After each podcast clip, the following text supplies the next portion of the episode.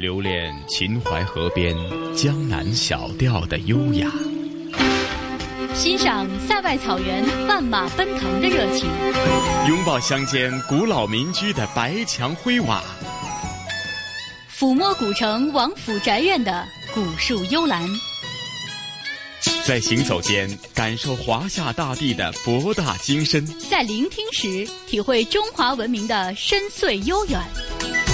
这里是华夏之声台和香港电台普通话台联合制作播出的《魅力中国》。收音机旁以及国际互联网上的所有的海内外的听众朋友们，大家好！欢迎大家收听由中央人民广播电台、华夏之声、香港之声和香港电台普通话台联合为大家制作的《魅力中国》。我是普通话台的陈曦。大家好，我是华夏之声、香港之声的主持人宋雪。西哥你好，你好，宋雪你好。那咱们这一期《魅力中国》的主题内容又集中是在哪些方面呢？嗯，呃，这一期《魅力中国》的主题内容啊，其实依然要给大家介绍内地的城市。不过呢，和以往我们可能带着大家去旅游观光采风不同，今天呢，我们要换一个角度啊，从文学的角度，从诗歌的角度来带大家认识内地的城市。嗯，那当然，我们通常都说哈，呃，每一座城市，每一个地方。都有它自己非常独特的人文历史，甚至说，呃，他的一些呃历史文化呢，成为他的一个城市的品牌。那通过这个诗来表达的话呢，或许呢，又多多少少带有一种呢，是一种。啊，浪漫的情怀在里边是吗？嗯，的确是这样的。我们说呢，中国是一个诗的国度啊，几千年的文学之宗呢也是诗。而且，其实你会发现在我们千变万化的世界当中呢，很多事情都是蕴藏着诗意的。可以说是，呃，我们的生活就在无限的诗意当中。就像刚才西哥提到的，你会觉得有一些浪漫主义的色彩啊。那么，呃，我们。带大家呢去寻找一个城市当中的诗意，你就会发现这个城市另外的一种侧面的一种气质。那比如说我们要说到的上海，其实呢，呃，在古诗当中就有很多写到上海的，比如说《上海怀古》就是这样写的：“落日西风见护城，平山钟鼓至峥嵘。沙虫猿鹤知何在？唯有寒潮作战声。”那另外呢，现代诗当中呢也有很多是描述上海的，比如说呢，《上海的声音》当中这样写道：“码头坚实而稳固，然而缆绳却左摇右摆。鲸鱼、鲨鱼、海龟、沙丁鱼来自同一个族类，在长江（中国最长河流的入海口）散发出咸腥的海味。”文具店、电器店、网吧、大屏幕鳞次栉比，构成了一个乐团。你别无选择，只能倾听这样的音乐。那么，把你的耳朵交给罗浩，去听世界的喧嚣吧。你会觉得像上海。呃，从现代诗当中就能够听到，这是一个繁华的大都市。但是，这样繁华大都市当中，可能在一些人的耳中是一些噪音，比如说大街上车水马龙的声音呀，来自于呃码头的声音啊等等啊。但是呢，在作者的耳中呢，却是像一个音乐一样，像交响乐一样。所以，你就把耳朵去交给罗浩吧，去倾听来自世界的喧嚣。哎，倒是印证了刚才西哥所说的，你会觉得感到。呃，有浪漫主义的情怀在。嗯，那与此同时，往往呢，很多新诗呢，又带动着呢，呃呃，从这个字里行间，或者从这个营造的氛围当中呢，是透露出这个城市的发展的一些节奏，或者当前的一种社会的文化的潮流指标哈等等这些。其实我总觉得，无论是旧诗还是新诗呢，它。呃，奠基于这个本土的一种啊，或者城市的一种自然的文化、独特的人文的氛围的话呢，其实你一读起来，你就会和这个城市呢做一个呃一一的做一个对照的话呢，你就会有所共鸣，甚至有所领悟，是吗？嗯，的确是这样。所以说，大家一提到上海，呃，能够马上想出来的一些地方，比如说南京路外滩，还有陆家嘴、呃田子坊等等啊，那么在。诗人的笔下，在诗歌里，他们又是什么样子呢？接下来呢，我们就跟随上海新闻广播录制的专题《诗意上海》，一起来听一听诗意当中的上海。好的。朱墙碧瓦，谁在月下独酌？茶坊酒肆，正把长歌弹拨。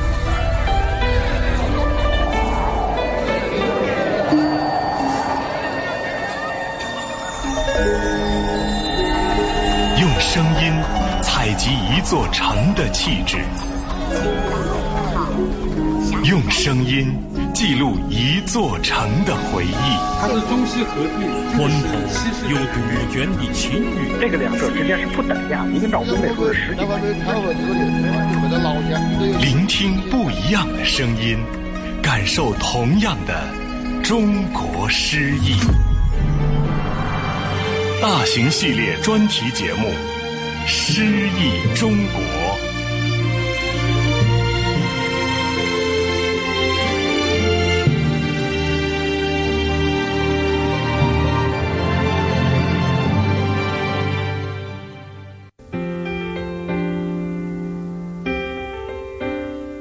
外滩之于上海，正如天安门之于北京，而黄浦江呢，则是诗人点赞的笔墨。上海的一切诗意都从这里开始。上海开埠之前，外滩还是一片荒凉。从凄凄凉的泥淖之地到灯火通明的中央 CBD，这就是上海的传奇。早在上世纪的二三十年代，外滩早已经是一派。霓虹闪烁、光影四射的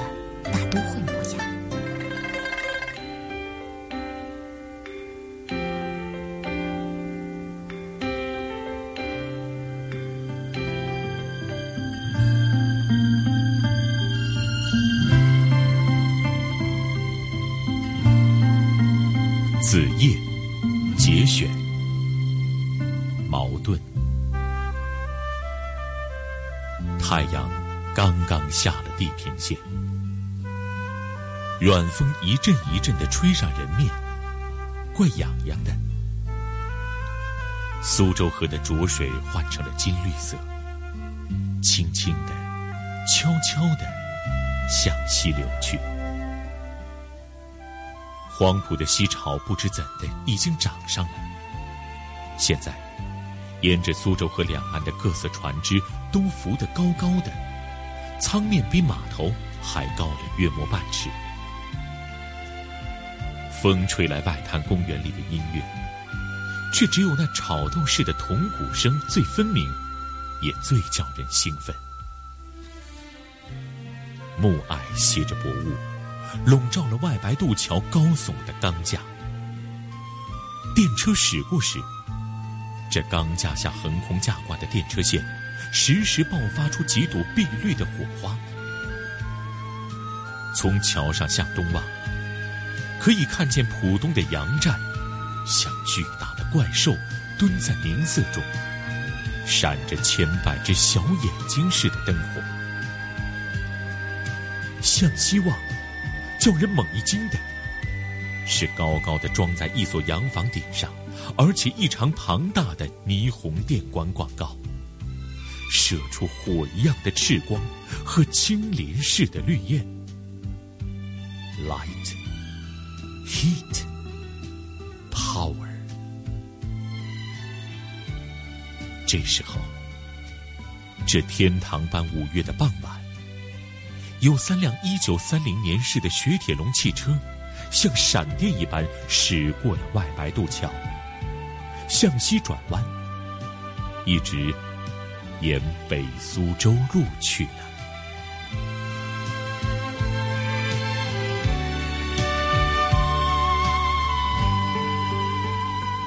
其实，外滩既是上海最时尚、最摩登的地方，却也是上海一个最富有沧桑感的所在。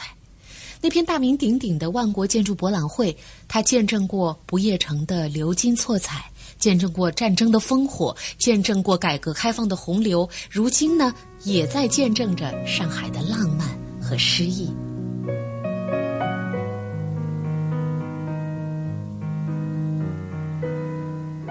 外滩，上海名片，私人地图，作者程乃山。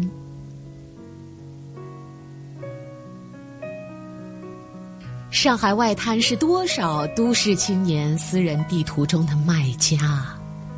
好多年之后，当年外滩写字间先生白了少年头，仍会常常在外滩散散步、晒晒太阳。清楚记得，父亲牵着幼稚的他，在外滩大道上蹒跚学步。乖儿子，好好用功，将来在外滩上班啊！今日已届耄耋之年的他。还会在众多窗户中，正确的找到当年写字间的那个窗口。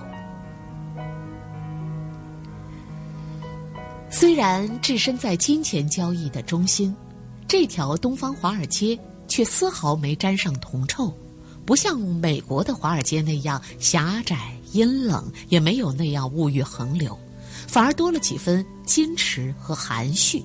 这。就叫海派，荣辱不惊，海纳百川。诚然，不是每个人都能心想事成，但能与心爱的人挽手在江畔漫步，却是每个人可望又可及的梦想。于是，外滩有了著名的情人墙。华灯初上。那映亮半边天际的霓虹光彩，在暮色里平添了几分都会的浪漫。年轻人在这里等待另一个人，在尚没有手机的时代，守住不见不散的诺言，难度似要高一点儿，却不影响吃靠在墙边等待那场迟到的约会的耐心。晚风传来阵阵海关钟声。似在为天荒地老的痴情作证。正如那首脍炙人口的《莫斯科郊外的晚上》所唱的：“但愿从今以后，你我都不忘外滩江畔晚上。”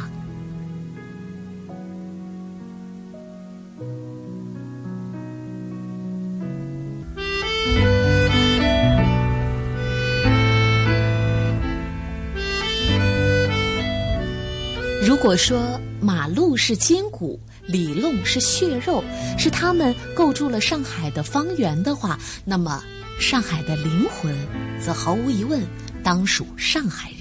上海真正的诗意啊，依然是行走在这座城市里的人们。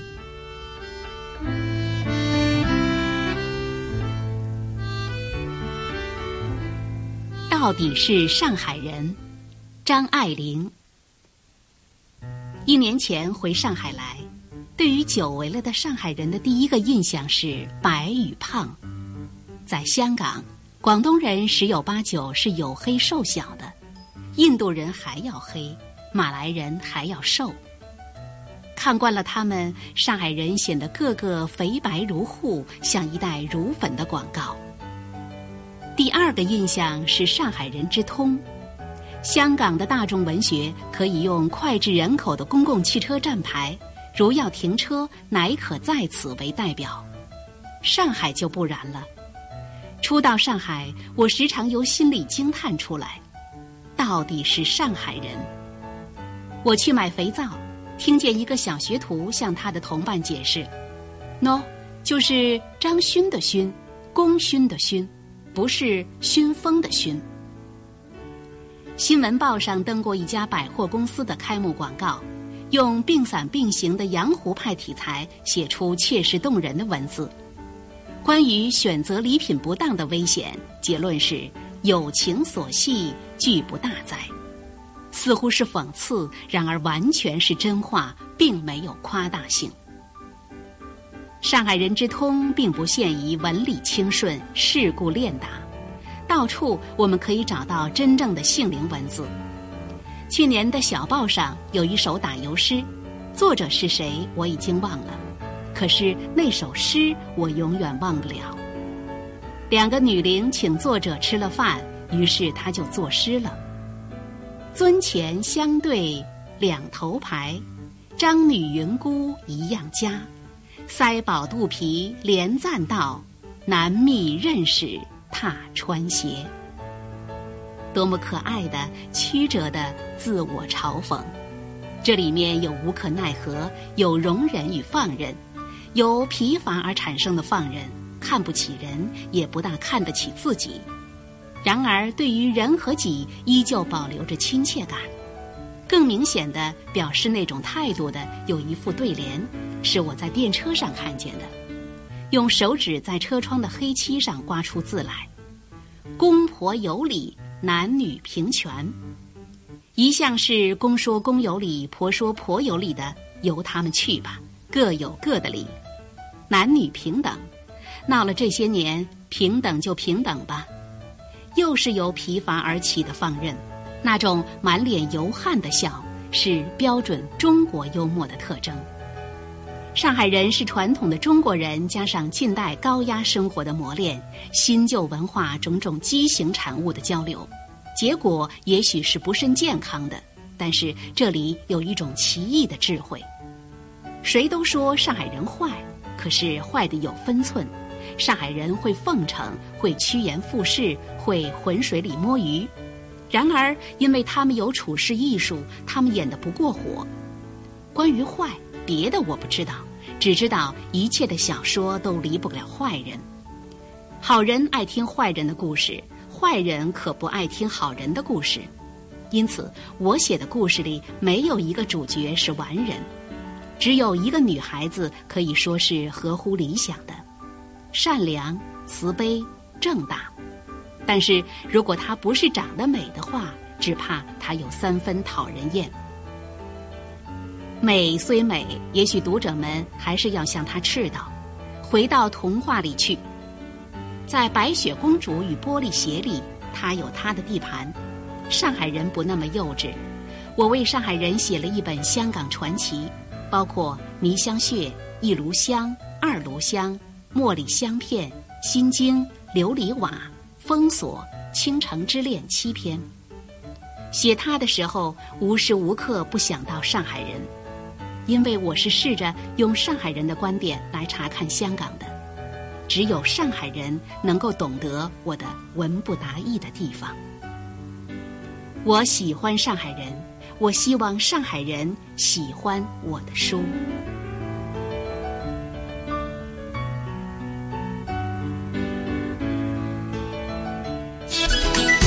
这里是华夏之声台和香港电台普通话台联合制作播出的《魅力中国》。哎呀，宋雪啊，刚刚的这个专题节目《诗意上海》呢，的确呢，从这个诗里的字里行间呢，呃。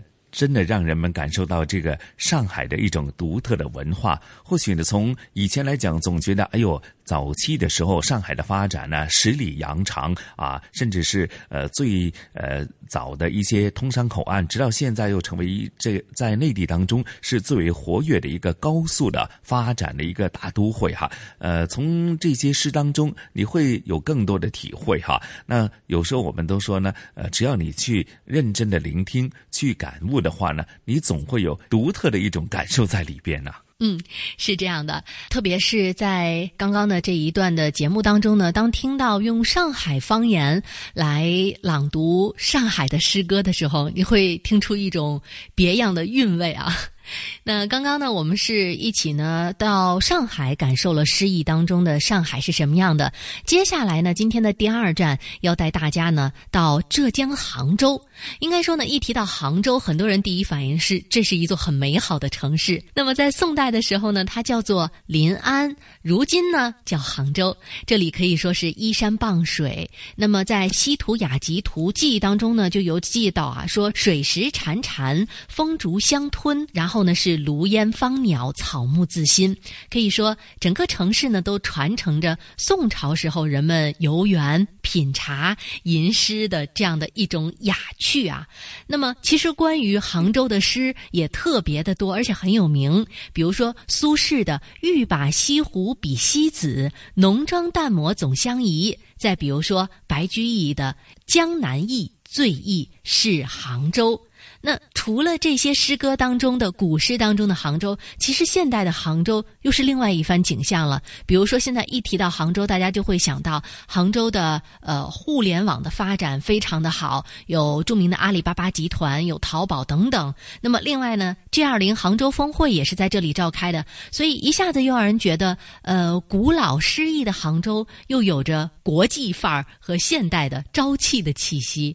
那么，究竟杭州当中的诗意是一种怎样的感觉呢？那接下来我们就跟随浙江广播集团浙江之声录制的专题《诗意杭州》，一起来感受一下。好的，朱墙碧瓦，谁在月下独酌？茶坊酒肆，正把长歌弹拨。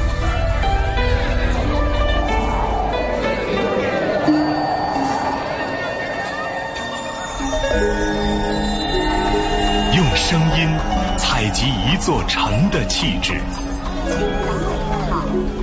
用声音记录一座城的回忆。它是中西合璧，浑厚又杜鹃的情韵。这个两者之间是不等价，一个脑中得是十几万。聆听不一样的声音，感受同样的中国诗意。大型系列专题节目《诗意中国》。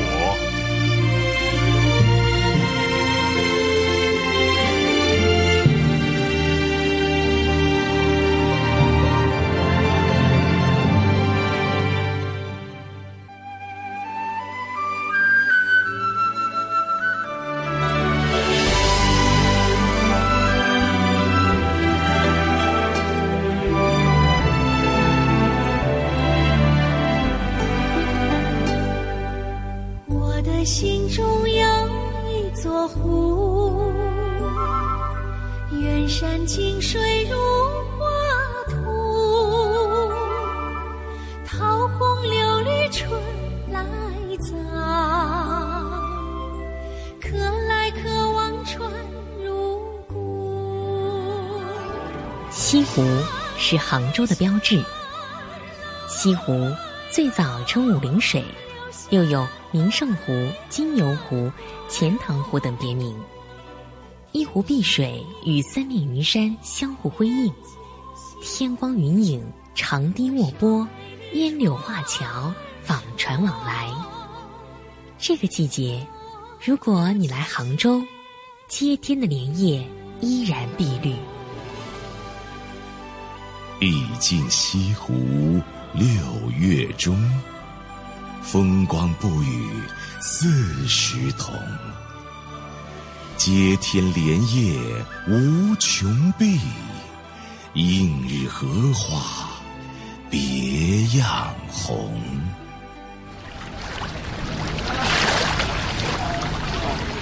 夏末的夜色中，乘坐游船泛舟湖上，那一抹夜西湖的风情，不再囿于白天的柔美秀丽。第一眼是山水之间的宁谧安然，第二眼是灯火璀璨的优雅灵动。手划船船工会带你悠然地前往那别致而亲近的目的地，向你娓娓道来景致里动人的传说。这是湖心亭啊，这个是西湖历史最悠久的一个岛啊，也叫小蓬莱。那边那个呢叫小方丈，也叫软公墩啊。那个最大的叫三潭印月，三潭一定要带男朋友，在中秋晚上，中秋晚上可以欣赏到真真假假三十三个月亮啊。云亭亭，水亭亭，云水相逢雨落林。孤池满岁平，舟独行，马独行。空望千山空寂宁，夕阳晚自清。每个人爱西湖都有一种自己的方式。浙江大学计算机系二零零五届的毕业生胡志炯，则将这份爱发挥到了极致。他遍访景区的各个角落，为西湖现存的两百多个亭子拍照记录，最终选择出名字尚存、资料详实的一百零二座亭子，为他们一一写下情书，上演了一幕幕寻亭记。一四年的年初，正好那天天气特别好，傍晚的时候呢，到了长桥公园，远处正好落日沿着雷峰塔就落下来，这个非常经典的雷峰夕照的一幅场景，就在我的面前有一座很大的亭子，名字叫西影亭，所以我就想到了。千百年来，西湖周边有各种各样的塔、桥、长堤、佛寺等等名胜。但隐在其中的小小亭子，实在是太容易让人忽略的一环。这些亭子在胡志炯的笔下被收录到了一起，取名“亭流”。透过停留，在细细品读间，我们才发现，西湖的美，还是天造地设的。凤鹤亭、来鹤亭、鹤止亭、望鹤亭。这些名字原来如此的遥相呼应，这样全身心的融入，就是人们享受西湖、品味杭州的最高境界。当每一个普通人漫步西子湖畔，都可以像艺术创作者那样，站在今天的风景里，记录着古往今来杭州的灵动之美。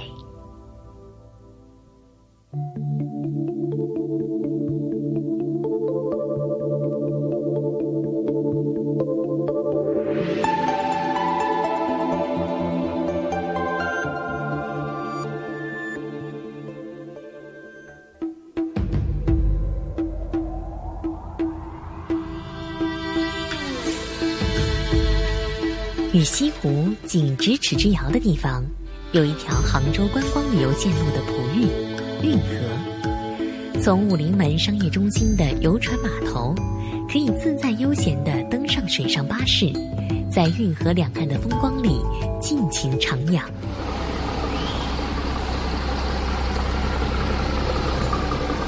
公元六一零年，隋炀帝凿通江南运河，直抵杭州。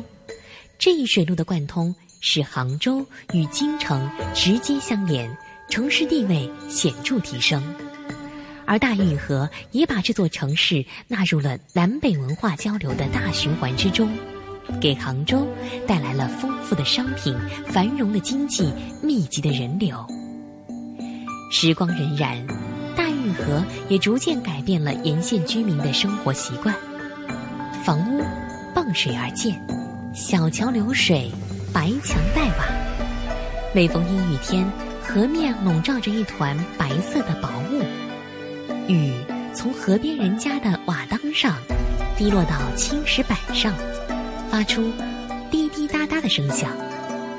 从水上巴士上远眺过去，运河水正在古老而美丽的拱宸桥下缓缓流淌。这里是杭州城内最大的石拱桥，也是京杭大运河终止的标志性建筑。下船，漫步老桥上，一幅生动的市井图像在沿岸探出了脑袋。已近古稀之年的老人们对这儿的一切再熟悉不过，向后辈们讲述着他们与大运河的不老情谊。回想起小时候在桥边嬉闹。运河泛舟的时光，老人们满脸笑意。下面鱼在游，河里有螺丝，叫他去洗米，米浸下去，那个鱼游过来，嚓拿起来，鱼抓了很多，都是小鱼儿，那个米呀都哗就流在外面了。这是一幅流淌的水墨丹青，在沿线城水相依、绿水相融的环境提升后。愈发清澈的大运河水，更能倒映出两岸古老与现代交错的城市风貌。以拱宸桥为地标，周边浙江近代工业文明发源的旧厂房，已经变身为一众时尚的文创园区。墙壁斑驳、爬满藤蔓植物的旧建筑外观下，内部却是敞开式的摄影工作室、影视制作间、设计公司、画廊。运河边的杭州七九八们正释放着这一领域的新活力。光影暗下去，顺拱辰桥台阶而下，馄饨和茶，还有京剧、越剧小热荤，走街串巷的货担和叫卖声，暗成河畔书屋。仓库成了博物馆。水滴下来，时间就是石头的反光。我如往常在这条街上散步，风吹着大地，河上鸡鸣声断断续续。拱辰桥颂《桥西散步记》，这是青年诗人任轩写给大运河的情书。于每个人而言，大运河都有不同的呈现：动和静，张与弛。浅浅的涟漪和风韵，生生不息，也留存下一代又一代关于这座城市的美好记忆。在杭州众多的市井坐标中，曾有一个别具浪漫传说的小巷——大塔尔巷。却冷难依明月树，燕归长恋故园草，形容的就是这里的风情。迷蒙凄冷的烟雨，悠长寂寥的青石板路，邂逅一段柔肠百结的爱情。有考证说，诗人戴望舒二十三岁那年，就是在这里写下了著名的《雨巷》。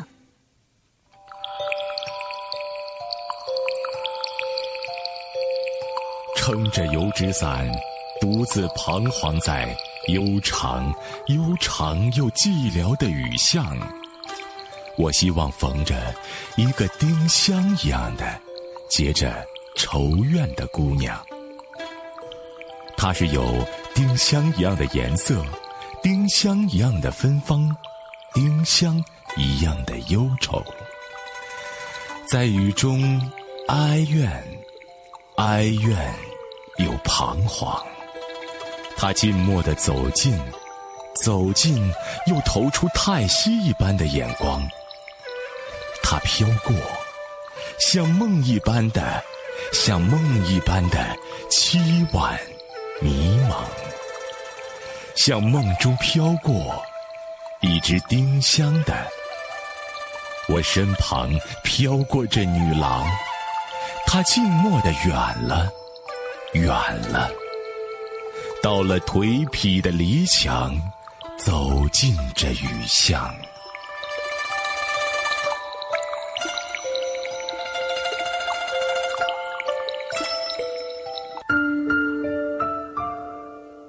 我说你是人间的四月天，笑响点亮了四面风，清灵在春的光艳中交舞着变。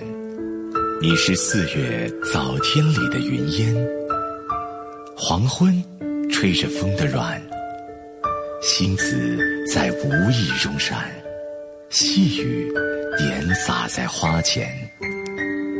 那青，那平庭，你是鲜艳百花的冠冕，你戴着。你是天真，庄严，你是夜夜的月圆。雪化后那片鹅黄，你像新鲜初放芽的绿，你是柔嫩喜悦，水光浮动着你梦期待中的白莲。你是一树一树的花开，是燕在梁间的呢喃。你是爱，是暖，是希望。你是人间的四月天。这是出生于杭州的林徽因留下的美好诗句。你是人间的四月天，你更是未来。你用诗意的笔韵和科技的创新，正在构筑一个连接环球的新大门。请上车。生活可以有多便捷？在这座城市搭乘公交。用手机扫一扫就能上车了，那些如忘带零钱一样的尴尬早已不复存在。变化不止于搭乘公共交通，买菜、购物、点外卖，杭州人民出门消费都可以用一部手机搞定一切。市列珠玑、户盈罗绮的宋代钱塘，已成为现代全球移动支付之城。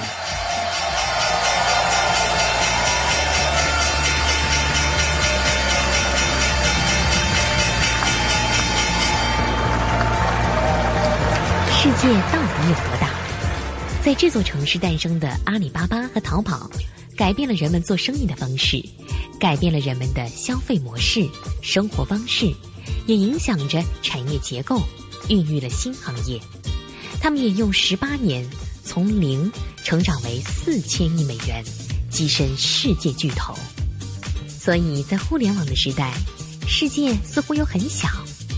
不用担心杭州的暖风会消磨人的斗志，因为互联网生态丰富了大家对这个地方的认知和想象。在这里，人们心无旁骛，只听得见生长的声音。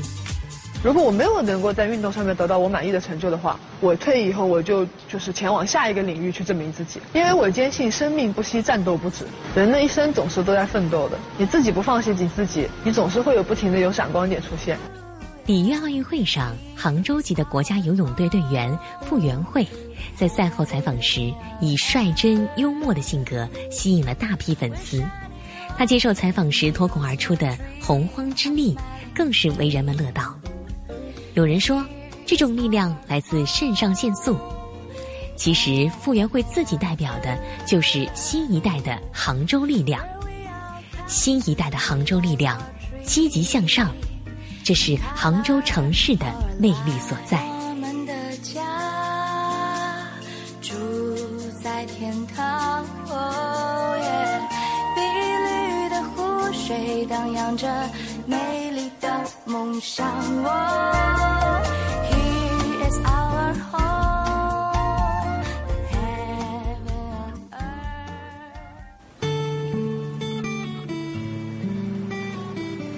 西湖波澜不惊，运河源源不断，最终都汇聚到钱塘江，奔入大海。弄潮儿向涛头立，手把红旗旗不湿。别来几向梦中看，梦觉上心寒。九百多万人居住着的杭州，我是其中一员。我们就这样生活在其间，感受着它的独特韵味，也创造着自己别样的精彩。靠近点，去发现，我站在桥头上与你照面，眨眼。这里是华夏之声台和香港电台普通话台联合制作播出的《魅力中国》。好的，欢迎回来，这里依然是来自于香港电台普通话台与中央人民广播电台华夏之声、香港之声为大家带来的《魅力中国》。各位好，我是华夏之声、香港之声的主持人宋雪。听众朋友们，大家好，我是来自香港电台普通话台的陈曦。哎呀，宋姐，刚刚这个诗意杭州呢，的确是呃唤起了陈曦很多的美好的回忆啊。或许很多收音机旁的听众朋友，呃，和陈曦一样，对于这个啊、呃、杭州呢，呃。无论是从西湖的赞美，或者呃过往那种呃古诗词当中所描述的这个杭州的一种如诗如画的一种意境在里边，又或者说江南的柔美呢，在很多诗词当中都充分的流露出来，所以呢，呃，又令大家感受到呃非常柔美的这个呃。杭州或者浙江呢，其实呃，在时下的发展过程当中，刚才提到了很多新兴的一些呃时代潮流尖端的迹象啊，文化呢，也在杭州可以感受得到哈，好像是一种呃既有穿越，又有一种呢呃从呃以前的发展到现在的这个真正的时下人们生活的这个处境啊，社会当前的氛围呢，是一个非常呃灵动的一个画面，是吗？嗯，的确是这样的。所以呢，其实听完了这样一个专题之后，我也挺迫不及待的，想再去一次杭州或者是上海啊。呃，真的是从诗歌的角度来感受和领悟一下一个城市的另外的一种感觉。那这个呢是刚刚我们说到的《魅力中国》带给大家的专题《诗意中国》。那接下来呢，香港故事哎，又到了宋雪很期待的一个环节了，那就是我们要一起呢去到香港的郊野公园。那今天我们要去哪儿呢？嗯，那今天呢，同事雨波和嘉宾主持来自中国旅游出版社的副总编辑一哥陈一年呢，将会带大家去到的是龙虎山郊野公园。那它是位于呃香港岛的西部，那也是呃香港回归以后呢划定的一个郊野公园。相对来讲啊，比起过往咱们提及的一些呃别的郊野公园呢，呃这个龙虎山郊野公园相对来讲是比较规模小一些。那它覆盖的范围是龙虎山和下利道以北的呃西高山山腰。那呃主要就是茂密的山坡了，因为它又临近西环半山的一些住宅区，所以呢相对来讲呢，呃很接近民居，所以呢很受呃以上提及，包括像西营盘、石塘嘴等等这些居民呢，总觉得很方便，交通方便，所以很受我们香港人所讲的哈。晨运客的欢迎，那到底这个龙虎山郊野公园都有它自己哪些特色，或者一些历史文化古迹又呃有哪些独特的人文景观呢？等等这些啊，接着下来咱们也事不宜迟，马上聆听由同事雨波和嘉宾主持呃一哥陈一年做一个声音导航，咱们去龙虎山郊野公园去走一走、逛一逛，好吧？嗯，好的各位大家注意王中华。传统现代相映成辉，中西文化共冶一炉，东方之珠，动感之都，香港故事。香港故事。欢迎来到香港故事节目时间。节目当中，雨波非常高兴，请来香港中国旅游杂志副总编辑陈一年一哥，你好，你好，大家好。郊野公园系列上一集跟大家介绍的是博福林郊野公园，在港岛的西部，大家有没有去过尝试一下啊？它跟山顶有怎样的关系？在博福林里面呢，在这个高山之上，又可以看到水塘，可以看到水鸟，而跟它非常接近的地方，有一个面积并不大，而且呢，划定的年数也很新的龙虎山郊野公园，它又有怎样的特色呢？这集香港故事，我们请一哥为大家介绍龙虎山郊野公园。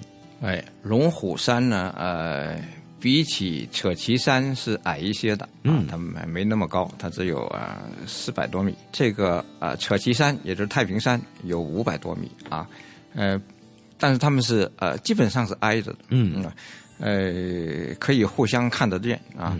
呃，龙虎山作为一个郊野公园啊，它是。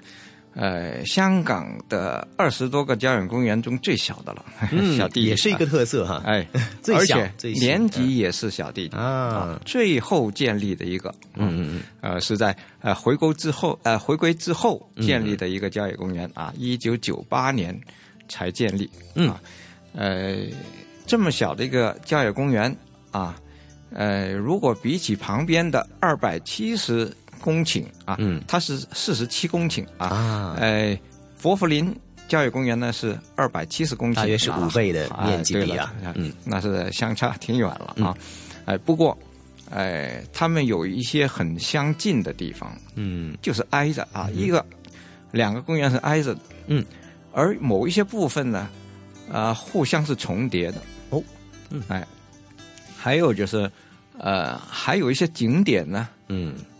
有时候就是分不清是属于伯福林的还是龙虎山的，嗯，哎，很奇怪啊。OK，哎，啊，这里我先介绍一下龙虎山郊野公园它的这个地理的啊环境啊。嗯嗯。呃，龙虎山郊野公园啊，主要包括了两座山啊，一个呢就是龙虎山啊，呃，一个呢就是啊西高山。哦，哎，这里边又出现了一些啊错觉了啊！实际上，西高山大部分的山体是在博福林郊野公园里边啊，只有啊一小部分是属于龙虎山郊野公园的。嗯，不过这个一小部分呢是很重要的一小部分啊，因为呢啊龙虎山、西高山这里呢都曾经啊有一些啊战争啊叫军事古迹啊。呃，上百年的军事古迹啊，就是从从呃英殖民地开始啊，英军的驻军在这里建立了一些炮台，嗯啊啊一些军营，啊这些炮台啊这些军营啊又正好是在两个郊野公园的交接处，所以呢就会产生这个问题啊。只不过因为有一些命名把它明确的给了啊，呃，龙虎山啊，所以呢，就这个就就不用争了啊。嗯嗯嗯嗯啊，呃，譬如啊，这个西高山，西高山的这个呃进山顶这个部分呢，嗯，就有一个场地啊，被命名叫做龙虎山观景台。嗯嗯。啊，那其实它是西高山的山腰啊，西北面的山腰啊，这里就命名为龙虎山观景台。OK，啊啊，这里的景观很好的。嗯嗯嗯。呃，它是建在西高山的机枪堡上啊，就是一个军事工程。哦。啊，一个呃工事上的。嗯嗯。就把它建成了一个啊啊观景台。嗯。啊，这个观景台呢，你可以看到。呃，那个很宽广啊！你到观景台上，呃，有一个有个图啊，就是你向着每不一个方向就能够指出啊，呃，那个地方是什么什么？我觉得是一百八十度的景哦。你再反到另面一去，又有一百八十度啊，就所以都差不多三百六十度了。嗯啊，呃，包括了摸星岭啊，嗯，华富村呐，嗯，啊，南丫岛啊，嗯。大屿山呐，平洲啊，青洲啊，这些是岛啊，就是海上岛，很广、很阔的、广阔的海面。嗯啊，另外呢，又看到呃呃青衣岛啊，葵青货柜码头嗯啊，另外呃向啊呃九龙半岛那边看啊，一直看到新界有大帽山呐。到这儿旅游的人呢，其实很多人都是想看这种军事古堡。哎。啊，包括了啊，最有名的一个叫做松林，嗯，古堡啊，呃，现在叫做废堡了，因为它呢早就已经呃就变成废墟了啊。虽然是废墟，但是你还是很清清楚楚的看到，呃，有战壕，有有营房，有炮台，嗯啊，呃，有很多的设施啊，这这些呃设施呢，虽然。是不完整的啊，但是你还是看得出来。嗯，哎，为什么不完整啊？因为二战的时候，嗯，哎，日军啊最早轰炸港岛的时候呢，就把这里炸毁了。嗯，就把这个呃这个啊，现在有很多人都喜欢到这里玩，因为这里其实是一个平台。嗯啊，这个。啊，龙虎山啊，修成炮台的这这一片啊，这是一个平台。嗯啊，在这儿玩呢，啊，又安全啊，又够开阔。嗯嗯嗯，哎，又有观景台，嗯，挺好的。而且，呃，来这儿呢又很容易，容易到什么程度？那比伯福林呃要容易多了，还要容易啊。哦，哎，一般人就是呃从。呃，坐缆车或者是巴士、小巴，嗯，上到了山顶广场，哦，在这里呃吃饱喝足了，再走过去，呃，都是平路啊，你就就就在卢吉道啊，卢吉道多好看哈，就是这个看到维多利亚港。另外呢，还有另外一个方向下利道。啊，这两条道呢，正好就把这个呃呃山顶绕一圈。啊，就在这两条道的呃交。接点上啊，嗯，就延伸了一个三岔路，这个路呢就叫做科顿道，微微的有一点下坡啊，这样走啊。呃，一个斜坡路啊，嗯，呃，是想向下的，所以走起来很轻松，嗯，呃，就能够啊看到了这些啊军事古堡啊，嗯嗯嗯，呃，还有这种旅游旅游设施啊，啊，观景台也都看到了，嗯，哎，虽然多数的人呢是从啊山顶广场来啊，不过有的人也也许不愿走回头路哦。哎，反正是下坡了，还不如就是啊步行啊下到半山去，嗯啊，这也是一个啊挺好玩的啊，嗯，呃，譬如啊，你要看完了这个松林炮台以后，嗯，啊，沿着山脊向北往下行啊，嗯，就是沿着这个龙虎山郊游径啊，嗯，走一个半小时左右就可以走到了。普飞道的巴士总站啊，也就是说，你一路呢也也看看这个啊啊郊游径两边的景色，嗯，其实也在看着城市的景啊，因为你从高处往下走啊，对，你可以看到，哎，然后到了普费路，对，就有巴士啊，可以，拜拜。对，嗯，期间呢可以观赏一下山势的一个变化，而且港岛北部的那些楼宇。喜欢摄影的朋友就会知道了，它一点点的这个楼宇之间的这个视角的变化，都会引起摄影爱好者的一个新的兴趣哈。那所以呢，这一个半小时，如果你真的是呃一边享受景象一边走的话，可能还不止啊，还不止这一个半小时。啊一边拍照啊，那对，无论如何都是一个非常好的一个体验啊。平常我们可能乘搭缆车或者是驾车的话呢，都是匆匆的哈。那些那些呃叫做呃依山势而望到的一些城市的景观，或者是近处远处的景观，都是一一掠而过。但是呢，也希望大家能够，呃，听了我们的香港故事之后，能够重新的去哎想象一下，原来可以这样用这种的方式啊，来来呃，慢慢的去沉淀式的去欣赏来自香港不同的美景，同时也可以在香港的这个历史古迹当中寻找一些新的知识和乐趣。这一期的香港故事非常谢谢一哥，我们介绍了香港龙虎山郊野公园。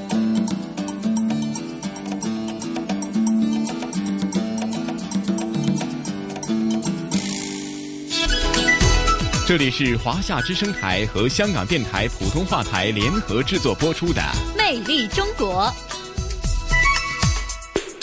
哎呀，宋雪聆听了咱们今天的香港故事的主题龙虎山郊野公园之后呢，呃，原来呃，真的是在繁嚣急速的这个节奏的都市生活当中，原来在这么近距离的在民居附近呢，呃，交通那么便利的龙虎山郊野公园，的确是蛮受呃人们的喜欢的，因为真的是很便利啊。而且呢，我觉得，呃，龙虎山郊野公园呢，听过宇波和这个陈一年先生的介绍，会有一个和之前一些郊野公园不一样的是，它不仅可以让大家呢，呃，去呼吸新鲜空气，去作为一个休闲锻炼的地方，同时呢，它还可以在那里看到很多的古迹。嗯，甚至说看到这些以前呃战争所遗留下来的一些军事的设施呢，让我们啊呃以史为鉴，可知兴替哈。那甚至对于过往的一段呃岁月呢，也或许令听众朋友们有更多的了解哈。不过咱们在呃讲的非常高兴的时候呢，原来呢咱们这一期。魅力中国的节目时间很快又得告一个段落了，宋雪。嗯，是的。不过呢，没有关系，我们一周之后的魅力中国呢，依然有精彩的内容奉献给大家啊！我们要继续带大家呢去感受诗意当中的中国，感受诗意当中的城市。嗯，继续和大家在香港的郊野公园呢，吸收最新鲜的空气，感受最自然的。大自然的美景。好，那宋雪和晨曦约定大家下星期的《魅力中国》，咱们是不见不散。嗯，不见不散。